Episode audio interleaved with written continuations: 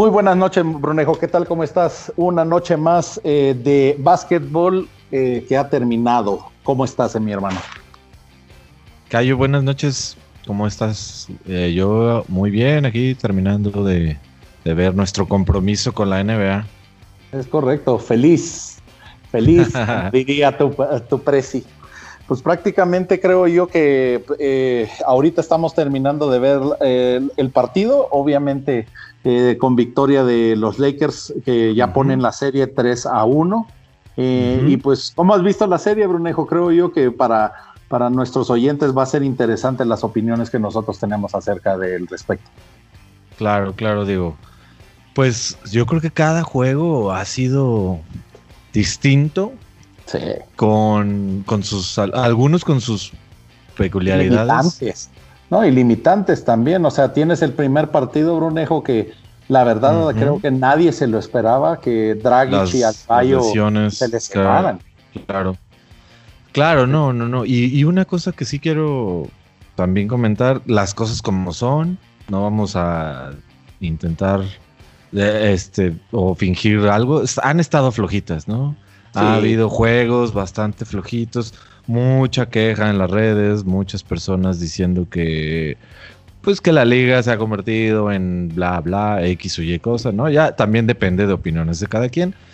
Pero tratando de ser sí, algo objetivos, han estado flojitas. Sí. Yo creo en pues específico o en especial el juego 2. Sí, sobre todo el juego 2. Y pues ahí tienes también los ratings. Eh, creo yo que este es el año más bajo de, de la historia, creo yo, del NBA que ha tenido los ratings. Mucho tiene que ver también con la burbuja Brunejo, porque también mucha gente, y coincido contigo, se ha quejado de que este torneo no debería de valer, que es un campeonato de, ¿cómo se llama?, de consuelo. Pero pues la, verdad creo yo que pues el esfuerzo se ha hecho y al final se ha competido a un nivel que para las circunstancias que se han dado, pues también, también es, de llamar la atención. Entonces sí, coincido con mucha gente de que, en realidad, el, sobre todo el segundo partido sí estuvo sumamente flojo y también el tercero que creo yo que la verdad en Miami debería de haber cerrado su victoria con muchísimo más amplitud de lo que hicieron por lo mismo. O sea, creo yo que en, el partido 3 los dejaron vivir demasiado los Lakers que estaba de más, ¿no? Sí. Sí, que estaba teniendo un partido desastroso Davis. Si quieres vamos platicando de más o menos exactamente como el, primer partido que yo creo que lo más importante fue las lesiones de Dragic y Adebayo, que cambiaron el rumbo del juego, ¿eh? Sí, exactamente. Yo creo el primer juego no nadie se esperaba, obviamente, ¿no? Devastador para Miami, que dos de sus jugadores más importantes, de los tres más importantes, y eh, evidentemente de su quinteta titular, se hayan lesionado y tan rápido en el juego, Dragic desde el primer cuarto, todavía en el segundo jugó, pero se había visto mucho menos. Y creo que fue hasta sorpresa para, si no todos, la gran mayoría, que en el tercero no llegara, ¿no? No estuviera en, en, el, en la banca. Y una de Bayo que a mí me pareció que sí, muy, o sea, por jugar agresivo, va y choca con, con, hace un primer, tiene un primer choque, perdón, con Howard, que pudo haberle empezado desde ahí, aunque la lesión le vino en una jugada posterior, ¿no? Y y, sin quitar méritos, evidentemente, al equipo Lakers, en específico Anthony Davis, el juego número uno, imparable. No, había, no, no sabían qué hacer Miami con él. La defensa de Miami mal, y, me refiero a que no cambiaban, ¿no? Curiosamente se habían eh, visto en otros juegos, en las series anteriores, por ejemplo con Boston, muy bien haciendo el cambio de la defensa y ahora, también dada las circunstancias de los, los jugadores que perdieron, no hacían los cambios, me, me parece a mí, o sea, el, cambio de, defensa, ¿no? De la zona que, que, han estado Y ese es un buen punto que tocas, Brunejo. O sea, en realidad Spolstra se vio indefenso para poder cambiar el estilo de juego. Porque, o sea, como tú bien dices, nadie se esperaba que en el mismo juego eh, de tu quinteta titular perder dos jugadores tan importantes. Entonces yo creo que ahí eh, madrugaron a Eric Spolstra En realidad fue agresividad, como tú bien dices, de Davis, que eh, pues yo creo, y no me dejarás mentir, que es candidato para que sea el MVP de las finales. Eh, es el que ha tenido los méritos exactamente. Y el otro sería Butler, porque eh, la verdad yo creo que el, esta, y quizás mucho LeBron lovers van a, van a dispararme con esto, pero eh, a pesar de que ha jugado bien, no puedo decir que LeBron ha jugado mal, siento que ha tomado un, eh, un rol más secundario a lo que ha hecho Davis, que es de notar también. Entonces, creo yo, que lo mismo creo que en este aspecto Vogel le ganó la primera jugada a Spolstra en el primer juego y pues tuvo también eh, bastante participación como, como lo comentamos, Howard también dio un partido y creo yo que el, ingrediente secreto de Lakers en esta serie se llama Rajan Rondo. La experiencia de Rondo se ha estado notando, pero durísimo, ¿no? en demasía, ¿eh? Sí, sí, O sea, sí ha sido un, eh, un, eh, un revolucionador cuando ha entrado de cambio. Es como un agente de cambio, ¿no? Por así sí, definitivo. llamarlo. Sí, definitivo. Y creo yo que en ese aspecto eh, la experiencia no le, ha jugado un mal paso, por ejemplo, a jugadores como Caruso, que yo esperaba más de él en esta serie. Lo he visto un poquito dubitativo y pues obviamente pues ya habíamos hablado del punto de Kuzma, ¿no? Que todavía no veo cuál es su eh, que quiere entrar en el rol del tercer jugador importante de los Lakers. Solo tiene chispazos. Entonces, mm, jugando bien KCP, creo yo que en este último juego lo hizo bastante bien. Eh, Danny Green, que siento yo que demasiados tiros toma. demasiado. bache, Danny Green. O sea, todos estos playoffs no han sido su, su, eh, temporada, ¿eh? ha, estado muy fallo, ¿no? Y, él hasta lo ha comentado, es algo muy psicológico también, ¿no? Él, o sea, él lo, reconoce y incluso creo que habló con algún otro jugador, pero no recuerdo quién, del tema, que le había dicho, eh, yo sé cómo es esto, tú sigue tirando, no, como, bueno, son cosas que al final lo que lo que mencionas, o sea, eh, no podemos quitar el mérito que ha tenido en equipos como los Spurs o como en Toronto también, que se volvió un jugador muy importante. Pero en los Lakers sí, sí creo yo que debe de cambiar para la próxima temporada. Y creo yo que lo va a hacer. O sea, solo es, está entrando en un bache, como tú dices.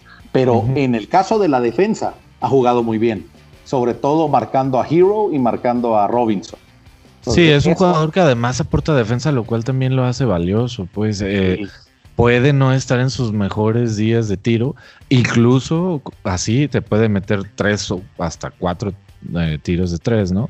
Pero te va a aportar en defensa. Eso yo creo que también es algo valioso de, un tipo como Danny Green. No, definitivo. Y pues al final en el primer partido, pues sí fue, sí fue una gran diferencia no tener esos dos jugadores. Eh, pues entraron pues, por Adebayo, ni siquiera me recuerdo quién entró. Eh, fue Mike Olinic, pues que en realidad, pues como tanto Olinic como Leonard, como Leonard son jugadores de, pues, de relleno.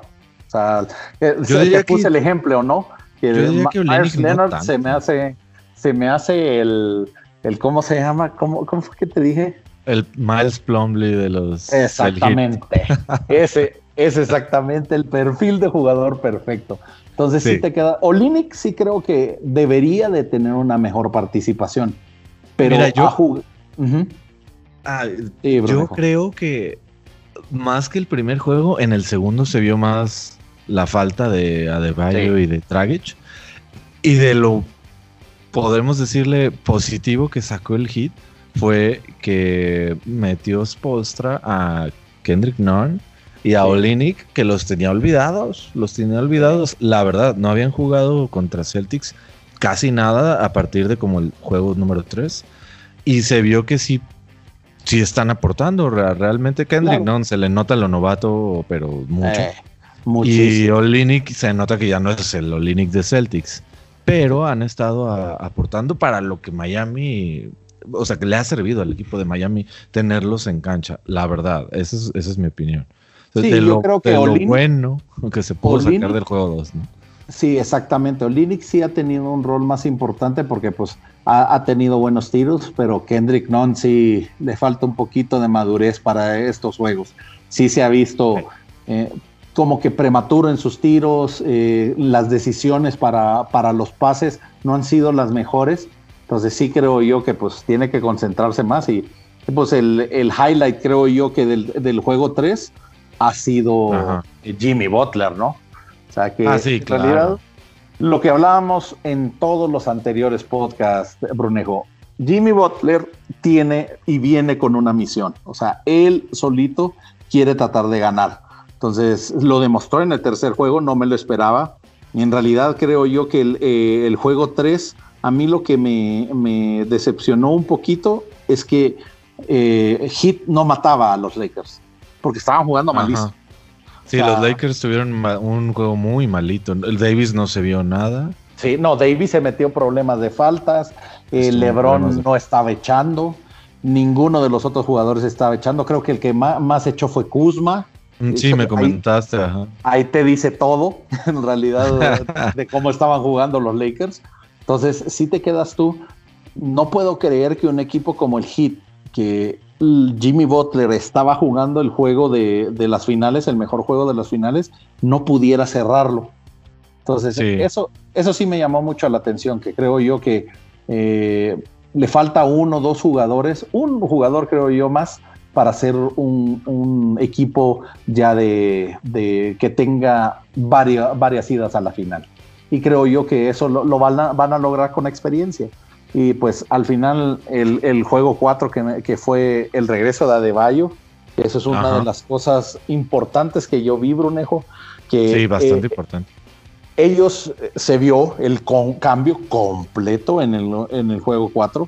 Adebayo vino a darle estabilidad al equipo, le vino a dar también dureza, porque por primera vez, como tú eh, te lo platicaba anteriormente, por primera vez vi un juego de la final de los de antaño ríspido, que tenía faltas fuertes, pero faltas no con mala lid, pero sí obviamente. Fuertes de no te voy a dejar meter esta canasta, ¿no? Así es, y ese es algo que hemos platicado tú y yo y con varios de nuestros amigos, que es lo que le falta también ahorita a la NBA. O sea, hemos perdido el, juego de abajo, del juego de, de, grind, que, al final los postes realmente tengan ese protagonismo de juego y nos hemos enfocado muchísimo en los tres. Ahorita ninguno de los dos equipos le estaba cayendo mucho de tres, entonces tuvieron que buscar esa opción y creo yo que eso pues lo agradecemos. O sea, al final los que nos dedicamos a ver este, este deporte, que al final back to the basics, ¿no? O sea, que tienes que tener eh, obviamente las, los fundamentos para poder tener tiros en, adentro de la, de la llave para poder tener éxito. Entonces creo yo que esa es una de las cosas, Brunejo, que sí nos, sí me sorprendió mucho de este partido. Me gustó mucho cómo jugó. Sí, me gustó mucho cómo eh, jugó Adebayo, me gustó mucho cómo jugó Jimmy Butler. Lo único que, como te comentaba al principio, creo yo que se dio mucho, mucho el protagonismo de Bayo. Eh, debería de haber sido más agresivo Jimmy. Y pues obviamente también eh, al que no le caía nada y sí estaba bien desesperado era a Tyler Hero. Que pues haciendo caritas En, el juego 3 pues no le va a servir nada con la defensa de, un, par de, de un par de veteranos. Entonces creo yo que pues estamos en, en las vísperas de cerrar esta serie lastimosamente, porque pues, eh, ¿quién no quisiera que el básquet siguiera? Hubiera más pues, juego. Exactamente, pero creo yo que muy probablemente eh, pues lo, van a cerrar en cinco juegos. Así pareciera la tendencia. Esperaría yo que, Miami pudiera dar un buen juego para que los últimos dos juegos sean pues los que más llaman la atención, porque sí, como bien comentas, Brunejo, pues eh, algunos juegos han quedado a deber. Sí, exactamente. Un, yo tengo un par de comentarios también, bueno, digo, al respecto. Primero, eh, ojalá hubiera más de juego 5. Ojalá pudiera Miami repuntar en el siguiente con, con un equipo un poquito ya más completo.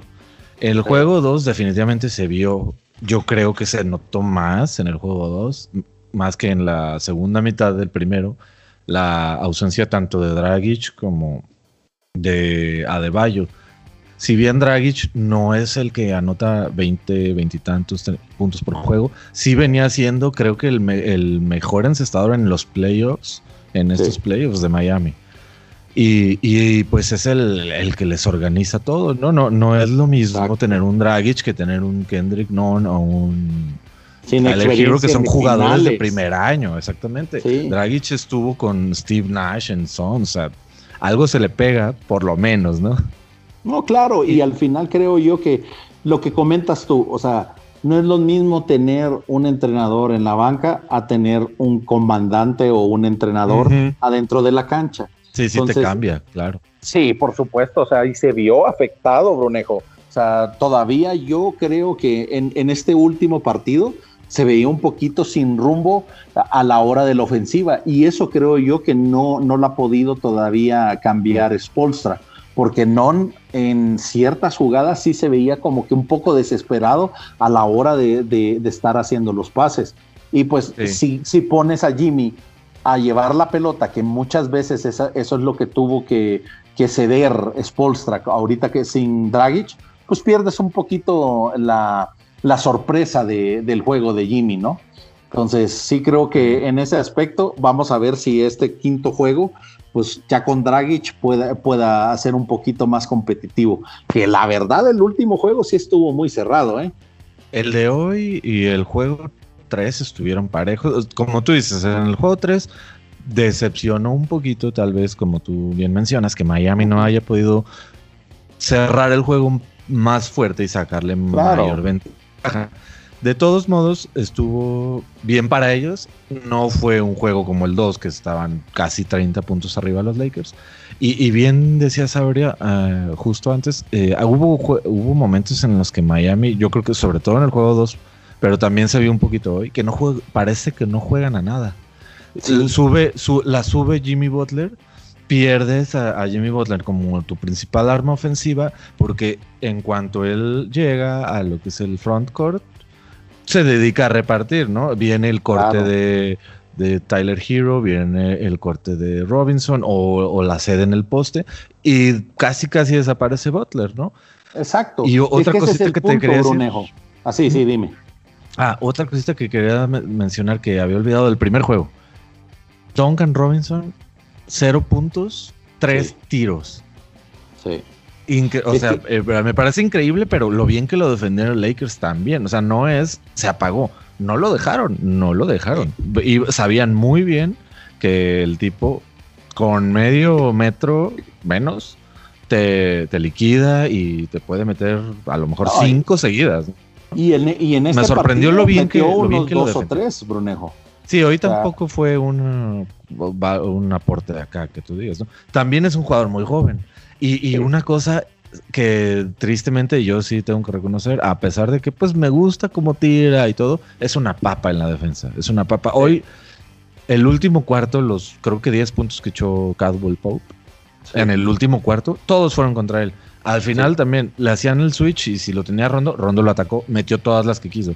Una papa en la defensa, la verdad es No, y, y, ese, y ese, la verdad, ese es uno de los problemas que creo yo que tiene Spolstra ahorita como tú bien comentaste, Brunejo, o sea, si la sube, si la sube Jimmy, tiene al final a Robinson y a, este Tyler Hero en los extremos. Vienen los cortes al final por el centro y pues Jimmy se pierde, o sea, comienza a rebotar en la parte de arriba de, donde no es muy efectivo él, él más que todo tiene que estar en, el área. Y pues ahí pierdes prácticamente la sorpresa y tiene, tienes que forzar más a un jugador que te puede dar más efecto adentro del área. Entonces, ahí es donde yo creo que Spolstra no ha podido ver la manera de cómo, de cómo puede subirlo con Non, que Non ha sido pues, un cero a la izquierda también en la serie, y que, debe de recuperar a Jimmy para el siguiente partido. Porque yo creo, eh, el problema que ahora va a tener ya Jimmy Butler es que ya son cinco juegos, mejor exigiéndose al máximo. Ya empieza a pesar. Así es. bueno, si no es que ya le está pesando, obviamente. Sí. Como hoy se vio LeBron también que le estaba pesando. Sí. No, sí, LeBron desde el partido pasado ya siento que, ya está cansado. En estas últimas, eh, eso sí, en este último partido siento yo que está penetrando más. Porque sí sacó muchísimas faltas de puro, de pura fuerza, Bruno. Sea, que, sacó muchísimas faltas. Que ese es su, juego habitual. Pero ahora. Un poquito como tú lo estabas diciendo, que hoy se vieron las faltas más de final. Sí. Creo que eh, aunque no te cae, pero Jay Crowder estuvo también fomentando poquito eso. Digo, además de que volvió a De Bayo. Pero Jay Crowder hoy con LeBron tenían ya poquito pleito. Y fíjate que creo que también otra de las claves de este juego fue la, los rebotes ofensivos. Que sí se vio. Al final del juego, sí. Sí, sí, que sí se vio. Sobre todo al final del juego, pues. Sí, claro.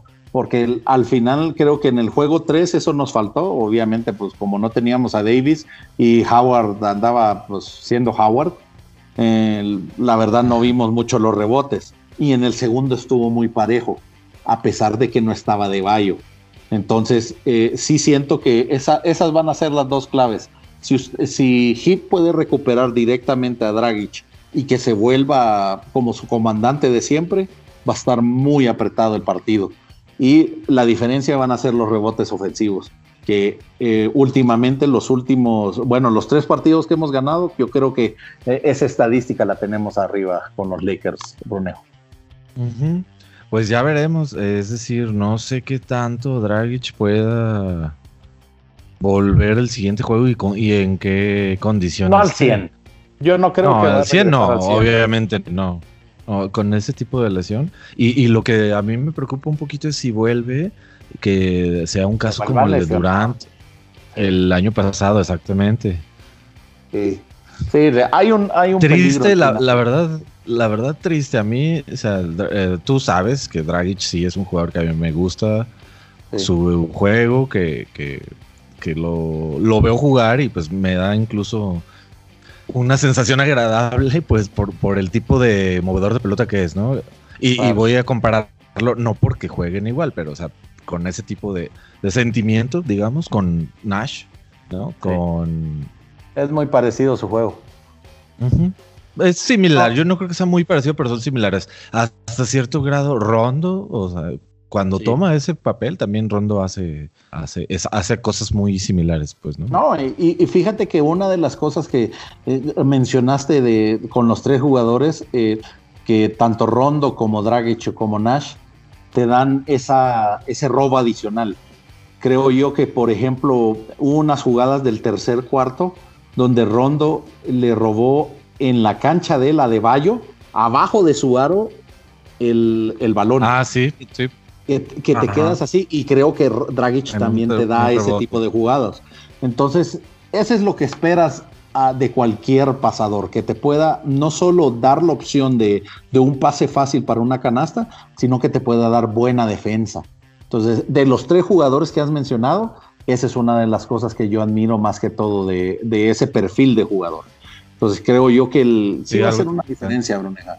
Sí, sí va a ser una, una diferencia importante pero pues obviamente eh, creo yo que eh, para nosotros que nos gusta el básquet, pues que no cierre en el quinto partido, que, que sigan habiendo partidos, pero pues yo creo que eh, esa no es la idea de los Lakers y mi aficionado Laker te, te puede decir que no quiere eso, pero pues obviamente me gusta ver más básquet, ¿no? Entonces, para todos los aficionados, a pesar de, de los altibajos de esta esta temporada en la burbuja. Creo que comparándolo con otras ligas, Brunejo, eh, la verdad la NBA lo ha hecho muy bien.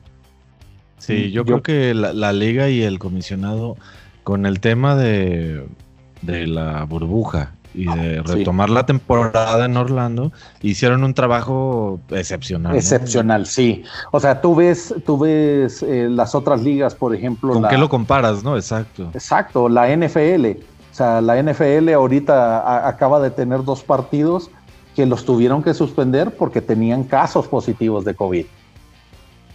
Sí, claro, exactamente. Que no, su situación que no se dio. Así, ni un ¿Desde, solo ¿Desde caso. cuándo? ¿Desde cuándo no se ha dado? O sea, en la NBA desde.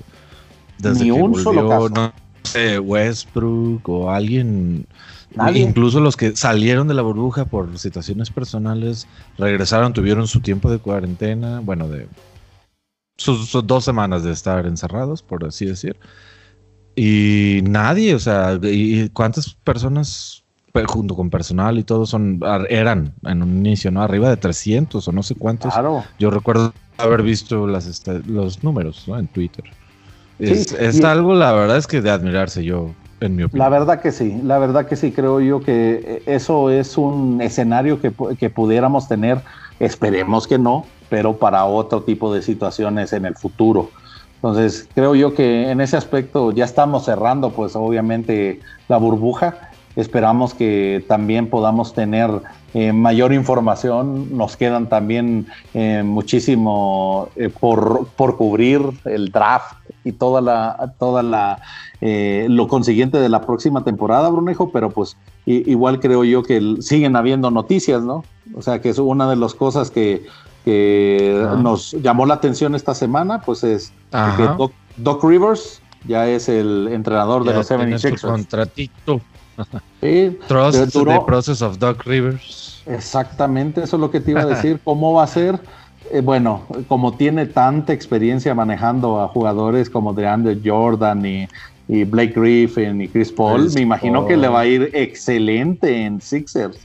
Mira, ahora que lo mencionas, yo de hecho eh, no, no me consta evidentemente, pero una de las cosas que escuché que fue lo que lo hicieron, hicieron que saliera de Clippers fue que ya no pudo manejar los egos de los jugadores. Dígase Kawhi, Paul George y, y, el núcleo de los Clippers que ya estaba, que son es que... Lou Williams, eh, ¿cómo se llama? Beverly, Harrell. Sí. O sea, si te pones a compararlos, de, si, yo no creo que haya sido tanto lucha de egos o choque de egos, o más, o más bien, yo me puedo imaginar que, que, es la diferencia, ¿no? La diferencia de filosofías o de estilos. Claro. Kawhi Leonard y Paul George, pues sí son estrellas.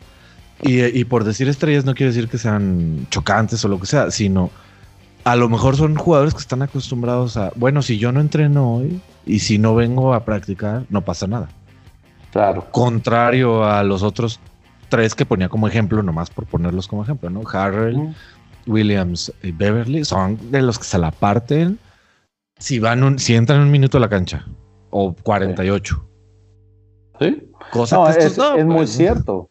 No, y es muy cierto, Brunejo. El problema que yo creo mayoritario de Doc Rivers es que lo que ponían, creo yo, que en, en, un meme, no puedes tener el potencial de jugadores que tenías. O sea, solo ponte a pensar, en Boston tenía a Kevin Garnett, a Paul Pierce, a Ryan Rondo. O sea, como a Walker a Ray, en, sus inicios. Walker, a Ray bueno, Allen.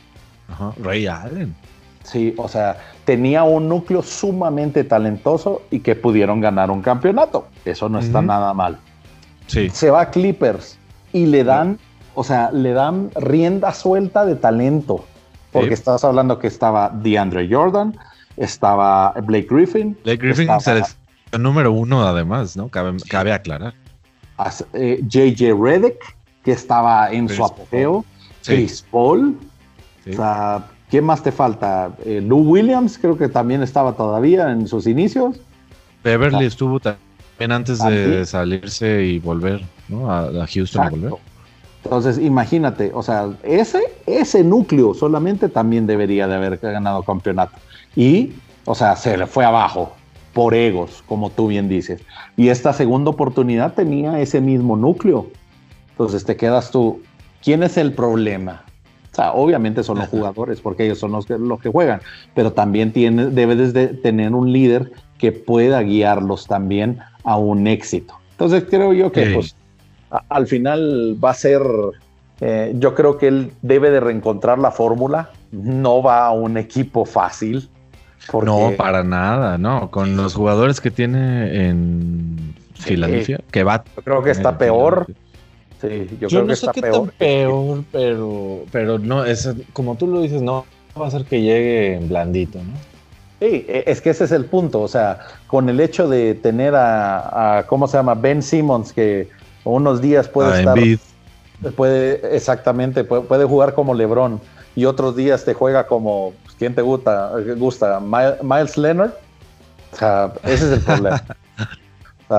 ese es uno. Y Embiid, que tiene una boca más grande que su básquetbol. Entonces, es complicado. No, no te digo, va a tener que cambiar. Embiid va a tener que comerse un pedazo muy grande de, de humble pie, que le dicen los gringos. Porque sí le tiene que bajar dos rayitas para que él pueda competir. Porque la verdad, se me hace un excelente jugador. Puede ser eh, entre los mejores centros de la liga, pero la boca se le va, pues. O sea, creo yo que él, trataba sí, de. más. Sí, trataba de comparar y con Howard. La diferencia de esos dos jugadores que ellos sí han llegado a finales. Ojo. No, y, te comparas con esos jugadores ya que has logrado cosas, ¿no? Que tu nombre tiene con qué sustentarse. Sí, o sea, Trust de Process. ¿Cuál Process? digo, su, su, talento, su estilo de. No estilo de juego, su talento, ¿no? Su. Eh, lo que brinda o lo que hace en la cancha es si es si tiene de dónde presumir, pero ya que te quieras comparar con jugadores como el de la talla de los que está comparándose, pues eh, ahí sí es donde yo le falta le, lo cuestionaría, por así por decirlo. Y pues, y pues tiene jugadores como este Tobias Harris y, Al Horford que pues. Oh, Tobias Harris es un clipper de corazón, ¿no? Pues Además ya lo conoce. exactamente, quizás ahí le pueda sacar el potencial Doc Rivers. Maybe.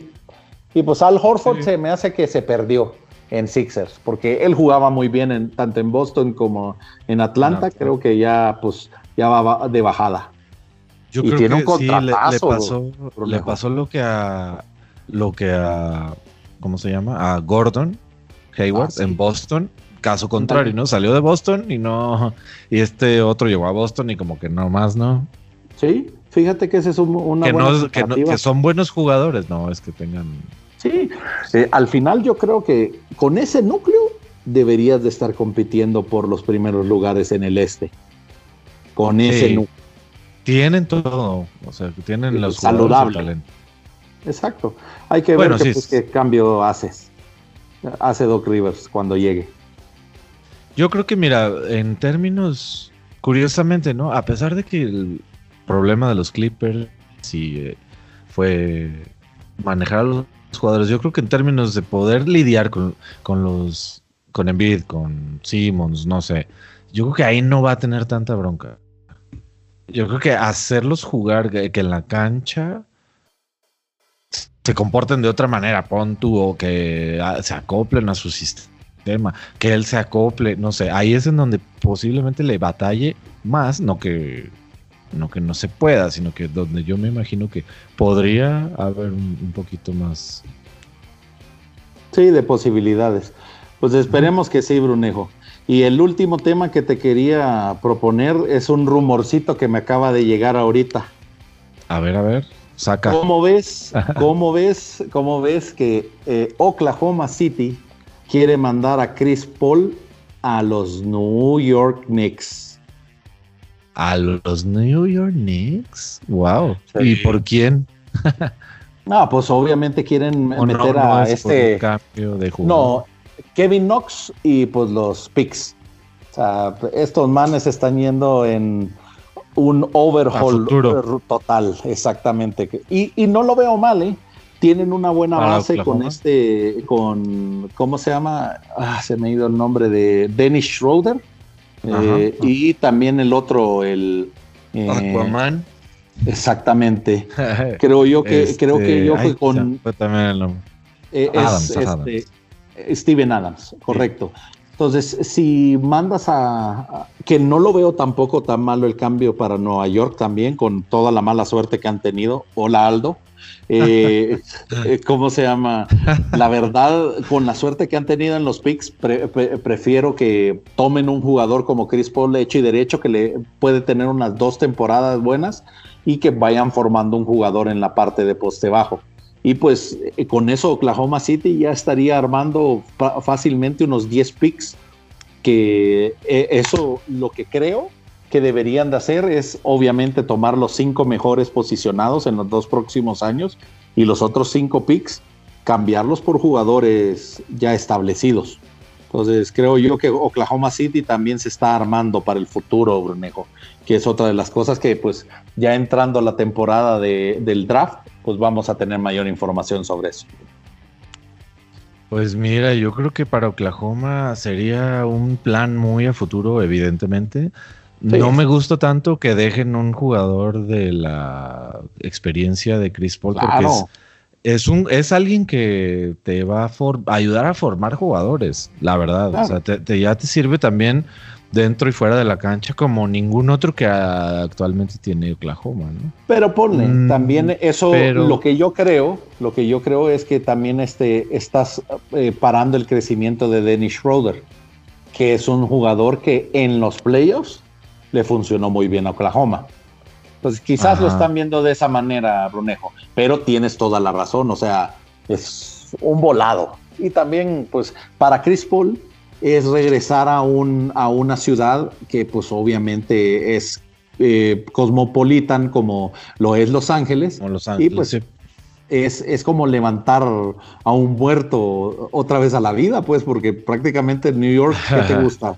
Tienen 20 años de no, no ser protagonistas, teniendo una, eh, una ciudad bastante importante, ¿no? Siendo lo que son, la meca del básquetbol. Exactamente. Entonces te quedas tú, pues por los dos lados pues, le veo eh, que ganar, ganar. Nueva York le podría sacar mucho provecho a un jugador como Chris Paul. Y también con jugadores como Barrett, ¿no? De primer año, bueno, ya, que, Yo creo que, pues esa, tanda sí sería una eh, bastante interesante. O sea, con Barrett y con Paul, creo que hacen un núcleo bueno. Solo con Julius Randle. Sí, con, Baby Zion. Exactamente. Randall, Randall, yo creo que es uno de los jugadores que sí me hubiera gustado ver de Laker un poquito más de tiempo. Pero. Pues, posiblemente. Ese, ese es el problema, no podemos tener todos los jugadores a nuestra disposición. ¿O sí? todo, todo, quieres, Cayo, eres como el Real Madrid. Exactamente, sí. Si tuviéramos el dinero, claro que lo fuera. Pero pues bueno, Brunejo, creo yo que pues eh, es todo por hoy. Eh, igual los invitamos prácticamente para, para que nos eh, den más opciones de temas que queramos tratar. De lo que ustedes quieran oír. Nuevamente les dejamos nuestras, nuestras redes sociales. Brunejo, tu Twitter. Y cuenta es arroba blonep y en mi caso es darkstar-gambit para que ustedes puedan también contactarnos y darnos nuestras eh, sus opiniones acerca del programa. Así que Brunejo, te agradezco muchísimo por tu tiempo, a nuestro público que nos está viendo y pues esperamos también hacer otro programa cuando las finales se acaben. Así que, espero que sea el próximo partido. Cof, cof. ya veremos, ya veremos. Oye, antes de que te me vayas y nos vayamos, eh, comentar que estamos estrenando plataforma, estrenando cuenta de Twitter también. Ahora ya nos pueden seguir en arroba basketpod, basket con Q -U -E. Y bueno, yo estoy muy contento porque ya tenemos nuestra plataforma lista, nuestro Twitter handle y todo. Ahí denos un like para que nos sigan. Nos pueden buscar en Spotify, en, en Google Podcast, en son como nueve diferentes, no recuerdo exactamente todas, pero si nos buscan como nuestra casa es Anchor, anchor.fm, diagonal, eh, basketball. Así es. Eh, pues eh, el denos like, eh, síganos en nuestras redes. Obviamente también tienen todas las opciones para poder oír nuestro programa y pues obviamente vamos a seguir dándoles la información con respecto a la NBA. Así que Brunejo, muchísimas gracias. Propónganos ah. temas, ligas que quieran seguir. A ver, estamos, somos todo oídos. Exactamente, somos todo oídos, amigos. Y pues mi callo. Un gusto como siempre, buenas noches, te mando un abrazo, hermano. Igualmente, hermano, seguimos en comunicación. Gracias. Ya está, buenas noches.